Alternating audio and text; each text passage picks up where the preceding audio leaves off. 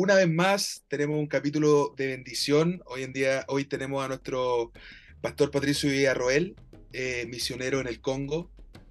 Él es eh, director de la Fundación Happy Children, casado con su esposa Kaubo Kiella, pastor. Esperanza, sale entre medio. Tiene tres hijos varones. Él nació en Chile en el año 72, ella en el Congo el año 79. Sus tres hijos nacieron en Argentina, como ya dije, director de la Fundación Happy Children y el complejo escolar Happy Children, que queda en Goma, en África, y está a cargo de más de 350 niños, eh, muchos huérfanos víctimas de la guerra en Congo y gran número de niños vulnerables. Así que, Pastor, le damos la bienvenida. Sabemos que allá es un poco tarde, son pasadas la, medianoche eh, allá, así que le agradecemos de parte del equipo de Jaque Mate Parateos por estar con nosotros. Nano Nico, ¿cómo están? Bien, gracias además, contento de, de este capítulo, así que eh, que el Señor lo bendiga. Yo igual estoy bien. ¿Me escuchan, cierto? Sí. Te escuchamos. Sí, eh, bueno, estoy contento porque al fin tuvimos la oportunidad de, entrevistar a, al hermano Patricio. Y bueno, gracias al Señor también, que, el hermano se pudo mejorar. Sabemos que, tuvo un problema de salud hace poco, así que gracias hermano también siéntase cómodo, así que solamente estamos esperando a ver qué nos puede enseñar, el Señor qué nos puede presentar el día de hoy con su testimonio. Doctor Patricio, eh, sabemos que usted es director de la Fundación Happy Children. Cuéntenos un poco cómo surgió esta hermosa obra y de qué se trata. ¿Cuál es el trasfondo que tiene esta fundación? Nosotros comenzamos esta tarea hace ya siete años, un poquito más de siete años. De hecho, al principio, en el año 2016-2017, veníamos aquí a la ciudad de Goma, en República Democrática del Congo, si bien conocíamos ya, yo conozco este lugar desde que era Zaire. Estoy hablando, y estuve acá en este país que fue justo en el tiempo de la transición entre Zaire y República Democrática del Congo. Esto es un país donde siempre vive en guerra, y, estuve en el tiempo en que fue la guerra de la transición. Eh, nos casamos aquí con mi esposa en el año 97, pero yo ya estaba acá desde el 96. entonces, hablando de los años más cercanos a nosotros, obviamente, hace siete años atrás, eh, ocho años atrás, eh, trabajaba ayudando, sirviendo, sirviendo al Señor en escuelas, orfanatos, ah, donde veía que la necesidad es extrema, eh, llevando alimento, medicamentos, calzado, vestimenta, alimentos a los orfanatos. Entonces, mi trabajo era enfocado hacia eso, hasta que llegó el momento en que el Señor nos habló claramente como matrimonio de que teníamos que abrir nuestro propio pozo. Eh, en otras palabras, como que el Señor nos habló claramente como cuando Dios le habló a Isaac en aquellos tiempos cuando el padre de Isaac, Abraham, había muerto. Entonces lo que estaba haciendo Isaac era de eh, querer abrir los pozos que había abierto su padre Abraham. Sin embargo, siempre tenía conflictos con los filisteos. Eh, entonces, luego habría otro pozo que, eh, que, lo había trabajado su padre Abraham, hasta que llegó el momento en que eh, seguía riñendo, dice en, en, el libro de Génesis, seguía riñendo con los filisteos, hasta que llegó el momento en que tuvo que cavar su propio pozo. Entonces, eh, Dios marcó claramente en nuestros corazones que teníamos que cavar nuestro propio pozo. Entonces eso significaba de que teníamos que abrir nuestro propio orfanato y así lo hicimos. Abrimos nuestra fundación eh, que se llama Happy Children, que sería Niños Felices, ¿sí? Aunque aquí no se habla inglés, pero eh, ese fue el nombre que, el Señor nos dio para nuestra fundación. Y así comenzamos a transitar este camino que es muy, con mucho compromiso, eh, requiere mucha, mucha responsabilidad de trabajar con niños, mayormente niños huérfanos, eh, víctimas de la guerra, del hambre, del abandono, de, toda la crisis que se vive en este país. Así que en, resumen, que seguramente en, el caminar en esta entrevista iré contando situaciones, detalles, pero eh, eso sería el resumen de lo que estamos haciendo. En aquel tiempo comenzamos con 32 niños. Y hoy en día, bueno, ese 32 ya es apenas un 10%, menos del, del 10% ¿no? de lo que hoy el Señor nos permite ministrar y que ya son más de 350 niños que dependen 100% de Happy Children. Hermano Patricio, yo tengo una pregunta. ¿Nos podría dar un poco el contexto eh, como político social del Congo? Porque la verdad que en lo personal lo desconozco, ya que no salen las noticias, siempre salen noticias de Europa, de Norteamérica, quizás de, acá de, Sudamérica, pero de África hay muy poca noticia. ¿Nos podría usted eh, indicar un poco a qué se refiere con las guerras, con niños víctimas de guerra? Bien, eh, este es un país ah, que ya está superando los 100 millones de habitantes. Eh, es una superficie similar a la Argentina, es un país que está en el centro de África y que de hecho es un país que es muy rico en muchos aspectos. Tiene, eh, es rico en lenguas, de hecho aquí eh, se hablan más de 240 lenguas en el país. es una riqueza enorme, bien, pero aparte la otra riqueza que tiene que ver con la riqueza de los minerales. Aquí es un país que es el país más rico en el mundo de minerales. Y ese es uno de los conflictos muy grandes por la cual, eh, siendo un país que está, que se pisa el oro, es un país donde la gente puede construir sus cabañas en las aldeas y no saben de la riqueza que hay en sus cabañas construidas con barro y que pueden encontrar diamantes en, el medio, que pueden encontrar terribles piedras preciosas de valores extraordinarios y que aún en las aldeas, literalmente, em, el oro, el polvo del oro, suele quedarse pegado en el calzado, como también en, en las ruedas de un vehículo, ¿no? Entonces, de tanta riqueza, pero sin embargo, abunda las enfermedades, abunda el hambre.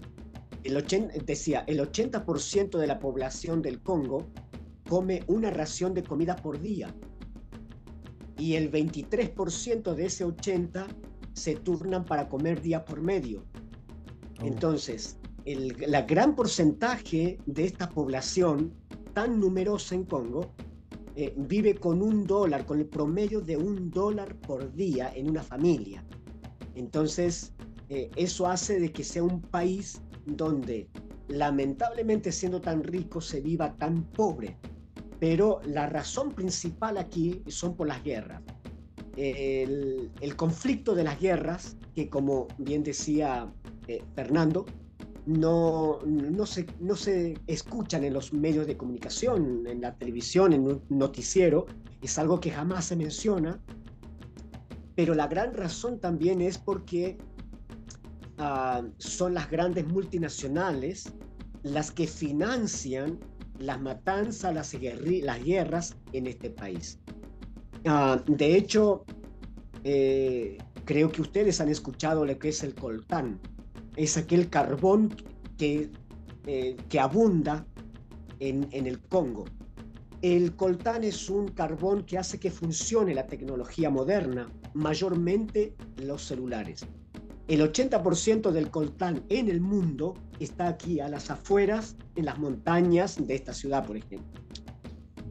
Entonces, las grandes multinacionales son las que oprimen y hace ya casi 25 años que eh, están oprimiendo República Democrática del Congo por las riquezas minerales que hay en su suelo, ¿no? Em, entonces, a, el, blanco, por así decirlo, que es el, el autor intelectual y también el, en el aporte económico, eh, llámense asiáticos, europeos o norteamericanos, ¿sí? quienes financian, ¿en qué sentido? Sí, eh, eh, pagando para que simplemente crucen las fronteras toneladas de minerales. Y lamentablemente, bueno, hay un gobierno que, es, que se vende a todo esto, las autoridades que hacen oídos sordos, pero también que siempre tienen la mano abierta para la coima. En este país abunda la orfandad justamente por el gran problema de las guerras que tiene que ver por las riquezas minerales. Entonces, lamentablemente siempre decimos nosotros que si bien es el propio negro, el propio congoleño, que mata a su gente, pero es el blanco, lamentablemente, de ya sea de Europa, de Asia, de, eh, de Norteamérica o de cualquier otro país donde eh, son ellos quienes financian, lamentablemente, para que eh, obtengan los minerales que ellos precisan. que de hecho ha dicho que el, el, el 80% del coltán en el mundo se encuentra aquí, en las montañas a las afueras de la ciudad de Goma, como en las provincias de Ituri, norte y sur del Kivu, que son provincias donde hay más riquezas minerales en este país. Entonces, lamentablemente que son los grupos rebeldes los que tienen el monopolio, el dominio de las minerías y que son miles que lamentablemente trabajan en esas minerías y a otro gran porcentaje de niños que los hacen soldados de guerra. De hecho, niños ya de 8, 9, 12 años están portando armas eh, y son quienes lamentablemente eh, son usados para que puedan trabajar al gusto y al placer de, de quienes tienen este control. entonces, lo que hacen los grupos rebeldes es matar a hombres. De hecho, nosotros decimos y vemos aquí siempre que hay pocos abuelos. ¿Por qué? Porque eh, son a quienes, a los hombres quienes más matan. Eh, después, bueno, a las mujeres son violadas, a las niñas que son violadas y después al resto de niños que los llevan y los raptan para eh, trabajar o hacer los soldados de guerra. Entonces nosotros viendo este gran flagelo en este país, realmente Dios tocó nuestros corazones para que hiciéramos algo. Sí, de hecho, son muchísimas las, las organizaciones internacionales que trabajan en este país, pero tristemente también la mayoría de ellas caen en ese, em, en ese vicio de, em, de también traficar minerales. Y quieras o no, podríamos nombrar de las grandes eh, organizaciones internacionales que están metidas en esto. No quiero mencionar en este momento nombres, pero que hay muchísimas muy conocidas ¿eh? que están aquí, que sacan fotos ¿eh? tratando a los niños y que ganan millones de dólares por esos niños, pero lamentablemente también sus narices están metidas en las minerías. entonces nos da impotencia de ver que hay un país tan rico, y que hay tanta presencia al mismo tiempo de organizaciones internacionales, pero que lamentablemente aquí el mundo está oprimido. Es, es muy difícil escuchar a un congoleño que quiera salir del país y regresar. La mayoría quieren salir y no volver jamás. Entonces, en los últimos 20 años ya murieron 15 millones de personas por las riquezas minerales. Y eso obviamente no está en las estadísticas de los noticieros. Sí, eso es lo que yo, yo les decía, que no, me escuchaba, parece, para los amigos del, del, en vivo, que estas noticias no aparecen en, el, en la noche, en las noticias centrales, sino que como le decía, aparecen de otros países, Europa, Estados Unidos, Rusia, Ucrania, pero sabemos que hay hambre, que hay sufrimiento en África, pero es difícil alguien que vive ahí nos cuente el testimonio, eh, hermano, así que es demasiado impactante lo que nos cuenta. O sea, yo no me puedo ni siquiera imaginar cómo debe ser el sufrimiento de esos niños, pero bueno, ahí lo envió el Señor con un propósito, así que nos alegramos de que, de que nos haya conseguido esta entrevista. Sí, em, hay mucho para contar, obviamente, y testimonios que tenemos de, de jóvenes que ahora están con nosotros, no, en el, no como huérfanos, sino jóvenes que están trabajando para nosotros y que sinceramente ellos no dejarían jamás lo que hoy tienen eh, por el hecho de que ellos eran eh, usados para trabajar en las minerías y hay tremendos testimonios de los derrumbes, porque no hay ningún tipo de seguridad en absoluto, sino que cuando comienzan a construirse esas cuevas en las partes de montañosas para eh, empezar a adentrarse a los lugares donde están las, para obtener los minerales. Es impresionante cuando hay derrumbes. Todos cuantos quedan allá adentro, no sé, 100 niños menos, 40 menos, no hay ningún problema. Hay que seguir, total, niños hay, es lo que abunda en este país. O sea, son un número. Exactamente. Y otra cosa también, bueno, de tantos niños que son víctimas de, todo esto, ¿no? En el sentido del hambre, de las enfermedades. Eh, es un país donde nada encuentras más que el aire gratuito, ¿no? Porque de luego eh, no hay acceso gratuito en ningún aspecto para, eh, para la salud. Cualquiera se puede morir por una simple fiebre, por una simple malaria que se puede controlar eh, eh, muy económico, pero el, tema pasa en que la gran mayoría de las familias no tienen los recursos para poder comprar eh, el medicamento y, y, se terminan muriendo por algo tan simple, ¿no? entonces, el 7% de todo el país tiene luz eléctrica y el gran problema también es el agua, peor todavía, porque puedes vivir sin luz eléctrica pero vivir sin agua es un gran problema donde no eh, donde la gente tiene que hacer no sé filas y esperar horas y horas eh, para que en una canilla pública o no sé cómo le llaman en Chile un grifo sí eh, puedan ir a, sacar agua en esos bidones amarillos muy conocidos aquí en, en, en África no Entonces, estas estadísticas son, son terribles, del hecho de que eh, la gran parte de la población vive sumergida en lo desconocido, más allá de que eh, en, este, en, el siglo XXI se puede tener de todo y a su vez no tener nada. Me, imagino que debe ser difícil también su posición de que querer ayudar también frente a toda esta adversidad de, hambre, de guerras, Hablábamos también un poco también de la delincuencia que esto va consigo, de los secuestros. Entonces, ¿cómo ha sido el, trabajo que usted hace, pastor, de, evangelizar, de transmitir un Dios de amor frente a todo este mal y, adversidades que tienen allá en, en el Congo? Sí, e, este es un país, entre comillas, denominado cristiano.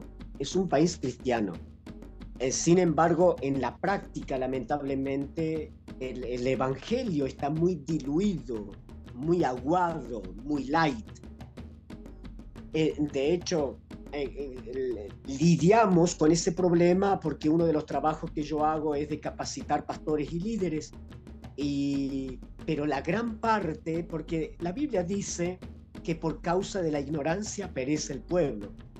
Bueno, aquí se ve muy real eso, ¿no? De que el, hecho de que el, 23%, perdón, el 34%, 34% de la población del Congo ha tenido acceso a la escolarización. Eh, entonces, Internet en Google te va a mostrar otra estadística, te va a decir que hay como un 60% de alfabetización, pero se cuenta solamente en las ciudades. Pero la gran el gran porcentaje de la población que vive en las montañas, en los lugares selváticos. De hecho, salimos aquí tan solamente a 25 kilómetros y la gente eh, no sabe ni siquiera hablar la lengua, diríamos la lengua local, porque la gente no ha ido a la escuela, no sabe leer y escribir. Entonces, eh, eso también repercute en la iglesia. Lamentablemente, el gran porcentaje del cristianismo no ha tenido acceso a la escuela. Entonces, yo puedo estar predicando eh, en, un domingo en una iglesia de 200 o 500 personas y tal vez hay dos o tres Biblias en toda una iglesia de 500 personas. El gran porcentaje de ellos no saben leer y escribir y el otro porcentaje no tiene acceso para comprar una Biblia. Entonces es todo un problema, donde ahí también corre el riesgo muy grande de aquel pastor, vamos a decirlo, o el líder que está a cargo de esa congregación eh, eh, entonces él se puede aprovechar de la ignorancia de la gente y manipular a las personas como él quiere, ¿no? Y obtener a su vez lo que él quiere. Entonces, eh, eso pasa muy común aquí, por lo tanto la tarea es, es por un lado, por un lado gratificante, en el hecho de que ellos cuando ven a una visita, en este caso, o un misionero, porque saben qué tarea estoy cumpliendo, entonces soy muy aceptado, por un lado. Por otro lado, muy rechazado, no por el aspecto espiritual, sino por, porque el concepto o el pensamiento del congoleño es el que viene de afuera, el blanco, viene para explotarnos, viene para llevarnos las riquezas. Entonces, sin embargo, o sea, eh, eh, puedo lidiar con esas dos situaciones. Por un lado, muy amado y por otro lado, eh, rechazado porque fácilmente te confunde. Te dice, estos blancos, los blancos son los que nos estafan, quienes em, explotan nuestro suelo, estamos esclavos, seguimos esclavos de ellos, aunque sí, es un país democrático, no son muchos años que dejaron de ser eh, los colonia belga, pero en lo, eso es en lo teórico, en lo práctico sigue siendo colonia belga, lamentablemente. ¿Cómo pasa esa barrera? ¿Cómo, cómo usted como misionero eh, eh, pasa la barrera de que la gente del Congo diga el blanco me viene a explotar y usted le dice no, vengo a predicarte un Dios de amor. ¿Cómo, cómo se da esa, esa diferencia en, en, terreno, me refiero? ¿Cómo usted lo siente? ¿Cómo usted logra traspasar esa barrera? Eh, sí, ahí, ahí hay una, una, una puerta abierta. En el sentido, la gente es muy receptiva, eso es muy bueno. La gente a modo general es muy receptiva a la palabra de Dios, pero lamentablemente también el, eh, el, pensamiento está muy en los ancestros, muy en sus propias raíces, lamentablemente. Entonces, se puede estar un día, el domingo, o acaso muy religiosos, si puede estar el lunes, martes, miércoles, viernes, sábado y domingo, teniendo el activismo en la iglesia, el activismo, por un lado.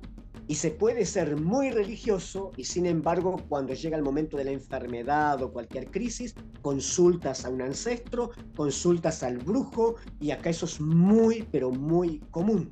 Entonces, por las dudas, si, eh, si, el Señor no responde, hacemos tal otra cosa. ¿No? Entonces, sí es muy aceptado la palabra de Dios, entonces no hay problema en ese aspecto, ¿no? Y, y damos gracias a Dios porque eh, uno ve el cambio eh, en aquellos que lo aceptan. entonces, nuestro trabajo está enfocado, por un lado, en el aspecto espiritual, en la capacitación de pastores y líderes, de predicar la palabra en, congregaciones que, bueno, son muy abiertas a recibirnos. Eh, y por otro lado, tenemos un campo 100% fértil que es trabajar con los niños.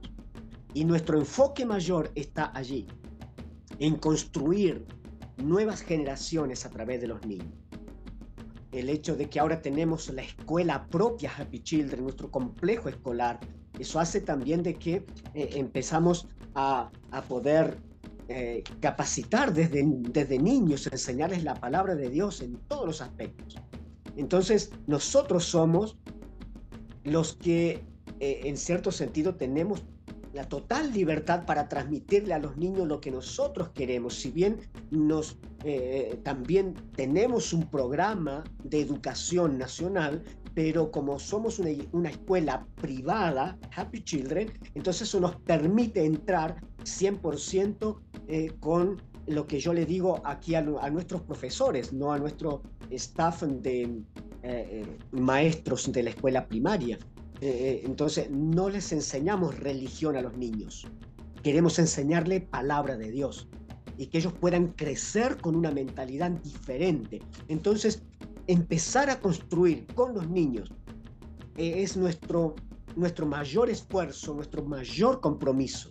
Porque los que ya tienen una idea formada, la gente que hace 20, 25 años que son creyentes, que han estado asistiendo a las iglesias y tratar de cambiarle la mentalidad, obviamente que es tarea del Espíritu Santo, pero es un trabajo muy, muy difícil. Mm, no importa dónde, sea en Chile, sea en la China o sea aquí en el Congo. Entonces, tratar de cambiar la mentalidad de una persona grande es complicada. Por eso nuestro esfuerzo, nuestro enfoque está en los niños. Una consulta, pastor. En el, ya en la práctica, cuando ustedes van y predican a, estos niños o, adultos que han sufrido mucho, bueno, si hay un Dios, porque me imagino que, algunos no, han escuchado de Cristo, no sé, ahí usted no puede comentar, ¿por qué Dios permite eso? ¿Por qué, por qué permitió esto?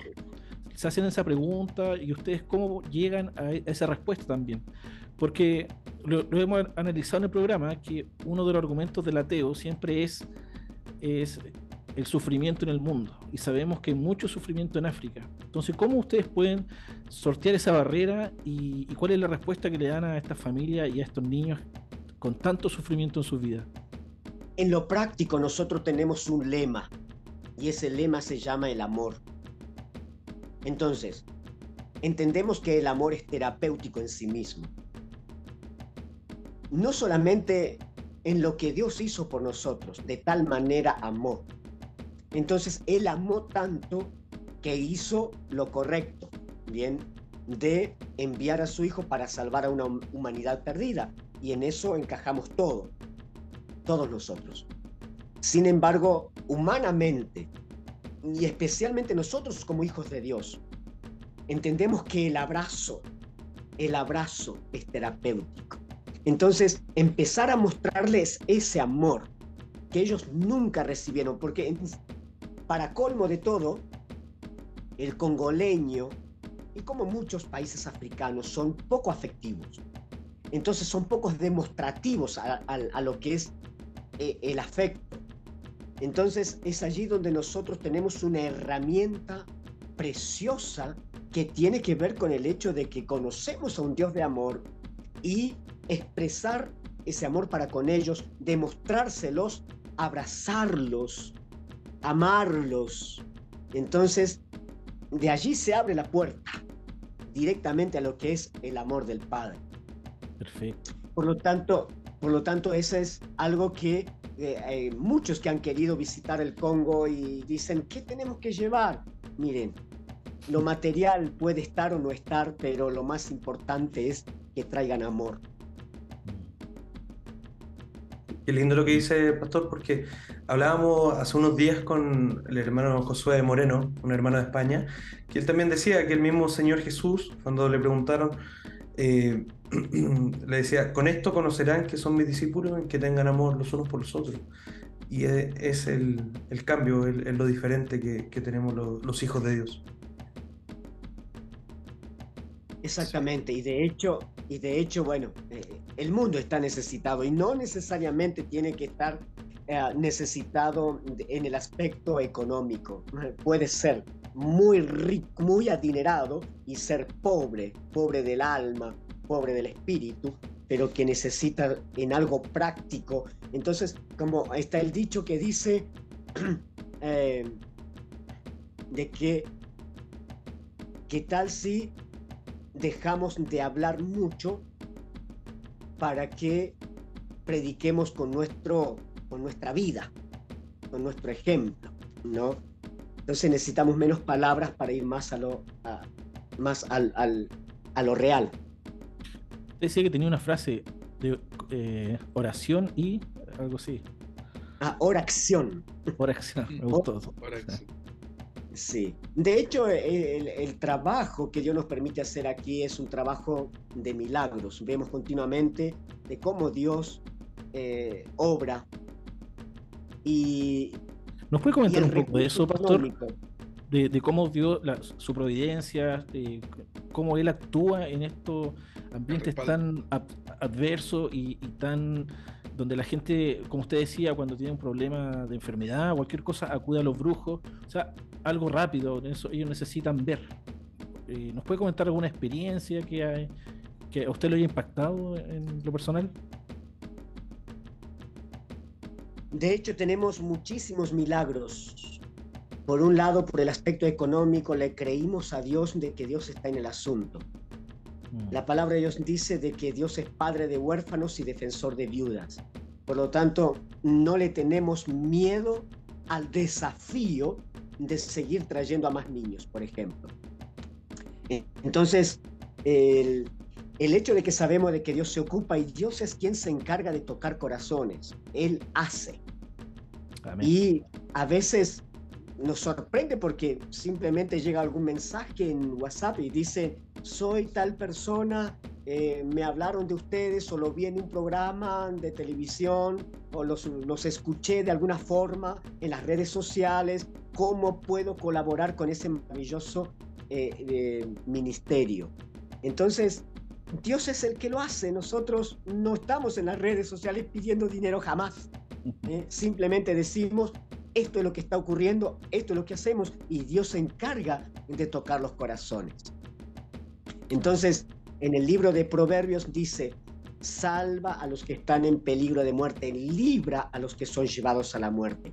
Y nosotros aquí es, es tocar la muerte todos los días, entonces, un poco encaja también en la pregunta que estabas haciendo, ¿cómo, a ver, las experiencias? Hemos visto milagros de algún niño que llegó mudo y que ahora habla, eh, niños que estaban con, con problemas de salud, pero de lo más atroz, de lo más inhumano, cuando quienes estaban a cargo de esos niños nos trajeron los niños casi un cadáver y sin embargo hoy en día son hermosos niños que tenemos, eh, niños que que, no sé, de distintas formas, niños que han sido, incluso niñas que han sido violadas, esas niñas hoy están con nosotros.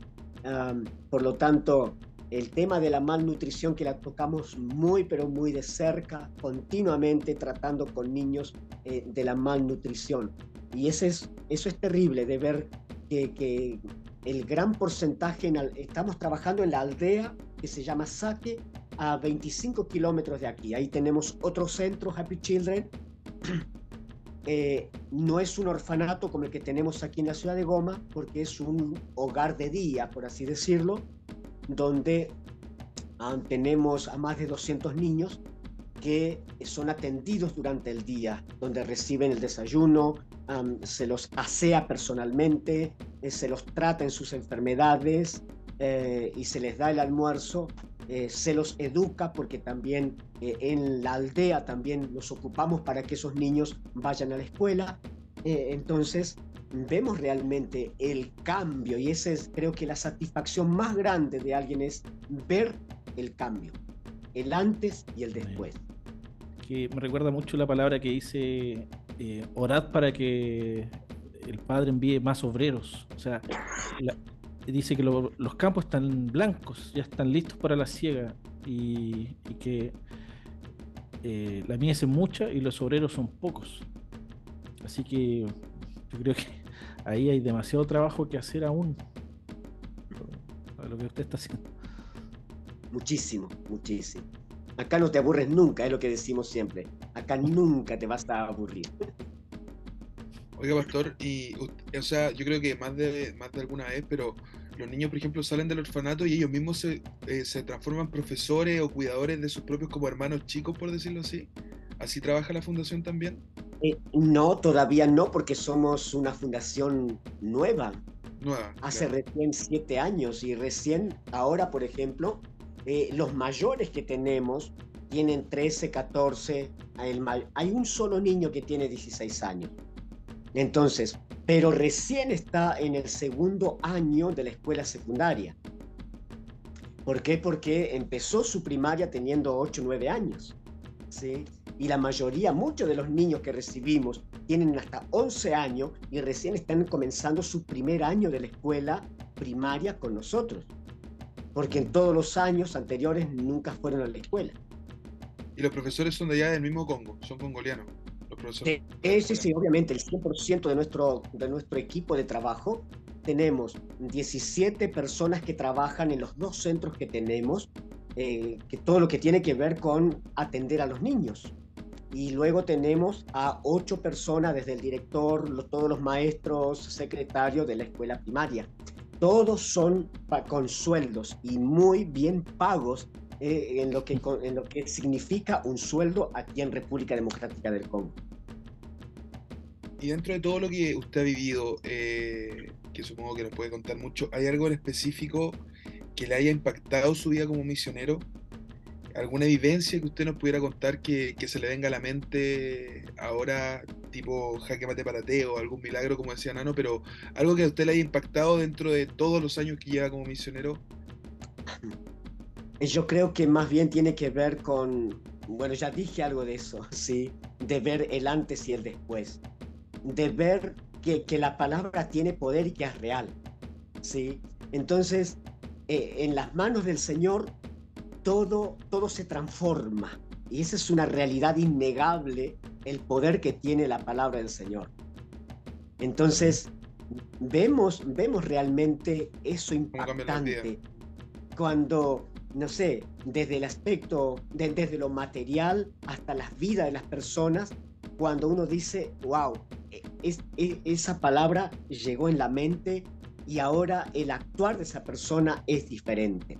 Entonces, eso realmente creo que es lo, lo que más impacta o lo que a mí me ha impactado del hecho de que en un lugar donde podríamos decir que reina la muerte, lamentablemente, eh, podemos ver que hay esperanzas. Bien, entonces en el libro de Job, en el capítulo 14, versículos 7 al 10 aproximadamente, donde dice que si el árbol fuere cortado, aún hay de él esperanza.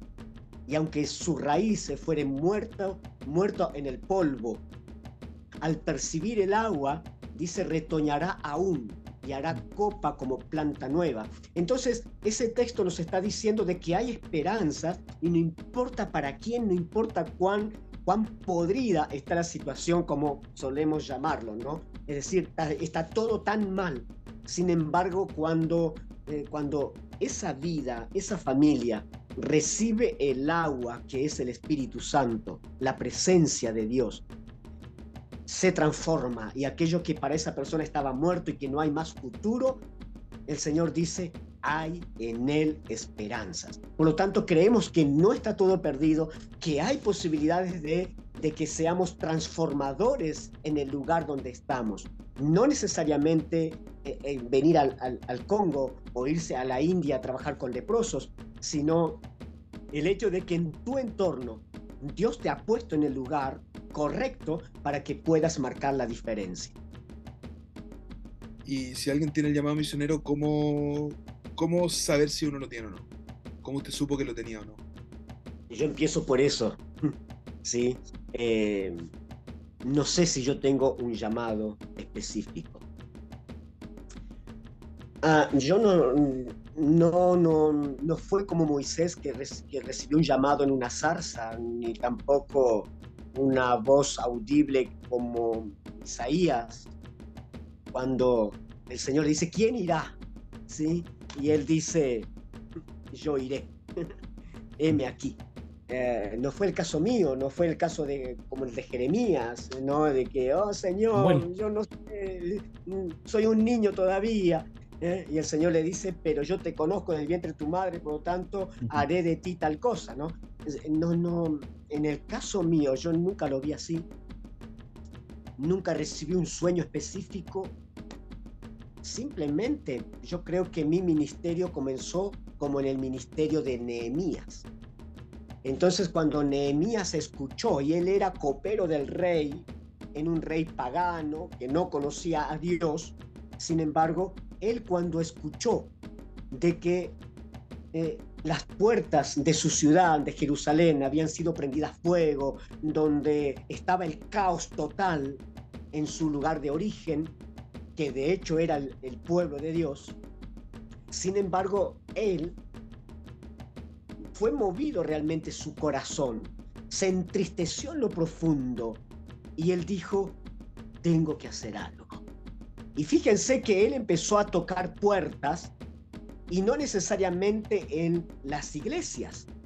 Él empezó a tocar puerta y al primero a quien tocó fue al rey. Le dijo, quiero que usted me haga una carta para que yo pueda ir y para que me provean de la madera, de los materiales y para que se me abran puertas y en las embajadas, etcétera. Entonces, eh, es una persona que me identifico porque él vio el caos y actuó. Y él no esperó una voz visible, eh, una voz audible, perdón, eh, para que le digan tienes que ir. No, él simplemente como ser humano fue movido a misericordia, por así decirlo, para actuar. Entonces, cuando yo vi el caos, yo vine a este lugar y la primera vez que pisé este, esta tierra fue en el año 96, cuando todavía estaban los refugiados ruandeses, cuando fue el genocidio de Ruanda y los refugiados estaban aquí en esta zona. Entonces, cuando vi la realidad, simplemente dije, tengo que hacer algo. Y vuelvo a decir, no, no tuve ni un sueño, ni una profecía, simplemente, como dice el Señor, Él los envió y dice, vayan. ¿Mm? Y como el varón de Macedonia, a quien Pablo escuchó esa voz y le dice, pasa y ayúdanos. Entonces, simple, ¿qué estás esperando para levantarte y hacer y ver la necesidad? Es decir, no hay peor ciego que el que no quiere ver. Entonces, hay muchos que prefieren esquivar la necesidad porque o se sentirán como hipócritas de no hacer nada o se sentirán tocados para moverse y actuar. Entonces, creo que ahí está justamente la función del Hijo de Dios hoy.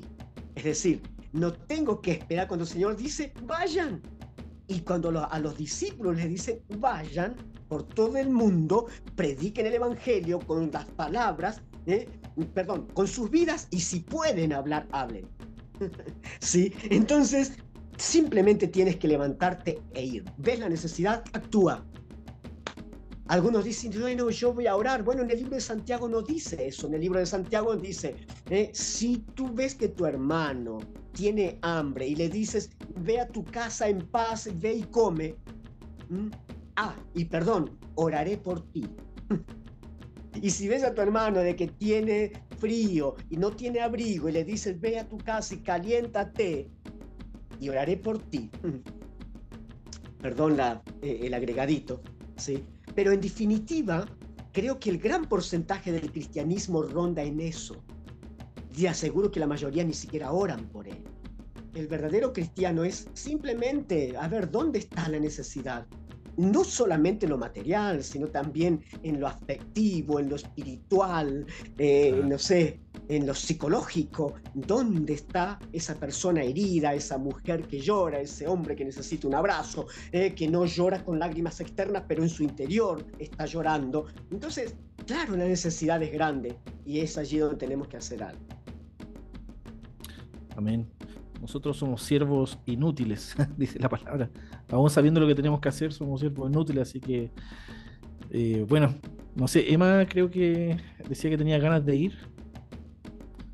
Sí, siempre me ha gustado. Yo lo haría feliz, hermano. Siempre me ha gustado eh, las misiones, la verdad. Eso es lo que he conversado con el pastor previamente en la entrevista. La verdad es que eh, tuve una, una, pequeña misión en el sur de Chile y fue una experiencia muy linda. Me imagino cuánto más África, que es un país que necesita mucho, mucho más, tanto culturalmente como efectivamente, como monetariamente todo. O sea, eh, estamos hablando, como decía el pastor, de un país que roza la muerte día a día, que toca la muerte día a día. Y, trabajar con niños, aparte que a mí me encantan los niños, hermano. Es un sueño eh, llegar a hacerlo. Así que si algún día me permite hacerlo, por algo nos puso este al pastor en el camino. Así que vamos, vamos a ver qué pasa. Usted podría quizás invitar al que quisiera participar, eh, aportar, ¿Ustedes tienen redes sociales? ¿Cómo los pueden contactar? Si es que hay alguna persona que le interese ayudarles. Eh, sí, eh, creo que la forma más concreta es que se comuniquen con nosotros. Yo creo que ustedes pueden pasar allí nuestro número de WhatsApp. Es, si bien en Facebook nos encuentran también como Patricio Villarroel, con doble R, Villarroel, ¿sí? O mi, mi esposa como Espe de Esperanza Espe Quieya, K-Y-E-Y-A. A. Entonces nos encuentran allí en, en, Facebook y pueden comunicarse con nosotros o con nuestro número de WhatsApp, porque de allí les indicamos nosotros cómo el que está, el que es tocado, ¿sí? y el que no es tocado también, ¿eh? de poder decir, listo, mira, yo quiero hacer algo, ¿cómo puedo mm, bendecir eh, con algún recurso económico? Entonces les indicamos cómo hacerlo, porque aquí estamos en Congo. No es como en Latinoamérica o cualquier otro país donde le, eh, le, damos una cuenta bancaria y deposítalo acá, lamentablemente no es así. Entonces tenemos otro medio para que se puedan recibir los recursos. Pastor, agradecerle por, este tiempo. Yo creo que todos nos vamos bien contentos con lo que compartió. Nos llega todo porque, como usted dice, oración y nosotros, si comparamos en obras, lo que podemos hacer nosotros, por ejemplo, en nuestras redes sociales, predicar también, es poco, es poco y, quedamos al debe con, como decíamos, la mies es mucha y los obreros son pocos, así que también eh, un llamado de atención, yo creo, para todos nosotros, eh, que está en su casa, aquel que nos está escuchando quizás en la micro, de que podemos activar, de que podemos predicar la palabra y no solamente, como usted decía, eh, se tiene que predicar también monetariamente, sino también con ir al necesitado, al que está sufriendo, aquel que, que necesita un abrazo, está solo. Así que, pastor, que el Señor lo bendiga. Vamos a pasar ahí sus contactos y esperamos que el Señor siga fortaleciendo su ministerio y todo lo que está haciendo. Que, que sea muy bendecido. Muchas gracias, Pastor. Dios le bendiga. Perfecto, muchísimas gracias a ustedes. Y bueno, termino con un proverbio africano.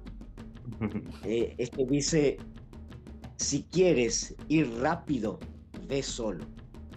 Pero si quieres llegar lejos, ve acompañado. Entonces, esto lo relaciono con nuestro trabajo, nuestro ministerio, en el cual entendemos, yo soy una persona muy eléctrica, muy activa, muy... ¿eh? Entonces, sin embargo, si quiero ir rápido, voy solo, y es verdad, acá tengo que, yo hago 10 vueltas y el congoleño recién está empezando la segunda vuelta. Eh, eh, son muy lentos para todo, ¿no? sin embargo, el proverbio dice, si quieres ir rápido, ve solo, pero si quieres llegar lejos en la vida, ve acompañado. Y este es un trabajo que nosotros no lo podemos hacer solos. De hecho, somos la cara visible de todo lo que Dios nos permite confrontar el día a día.